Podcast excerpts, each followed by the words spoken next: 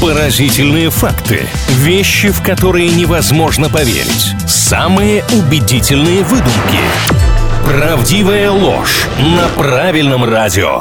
Пара интересных фактов, как всегда, поделимся в рубрике «Правдивая ложь». Слово «ложь» здесь употребляется в следующем контексте. Иногда мы действительно факты, которыми делимся, выдумываем. Иногда приукрашиваем реально существующие утверждения. Главное дождаться финала программы, чтобы заранее никаких выводов не делать. Маша, здравствуй. Добрый день, Илья. Как всегда, есть чем тебя удивить. Осталось только разобраться, удивишься ты или все это для тебя будет так, мимо проходящая, совершенно бесполезная, неинтересная информация. Ну, надеюсь, такого не случится. Правда ли что, шведский стол в самой Швеции называют королевским? Так, ну мы же какие-то предметы, которые изобрели в нашей стране, не называем русскими, я не знаю, там, русские валенки или что-то еще. Поэтому называть их королевскими вполне себе реально. Я думаю, что вы говорите правду. Да нет, на самом деле я это выдумал. Мне кажется, королевским его как раз-таки кто-то из наших называет. Заходит, видит шведский стол, думает, ну, сейчас поедим по-королевски. В самой Швеции такой стол называют просто закусочным или бутербродным. Так, я знаю о ваших особых отношениях с животными, поэтому на очереди у нас кошки. Правда ли, что эти пушистые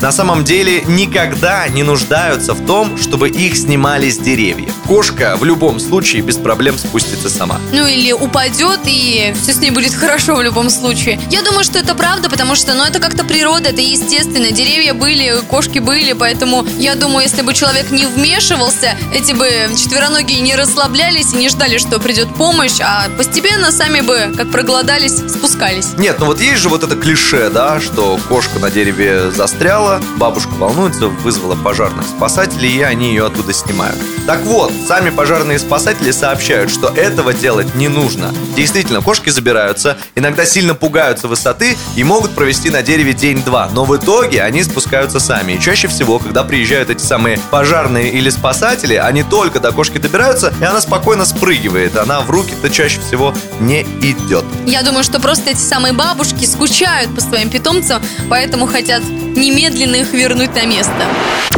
Правдивая ложь на правильном радио.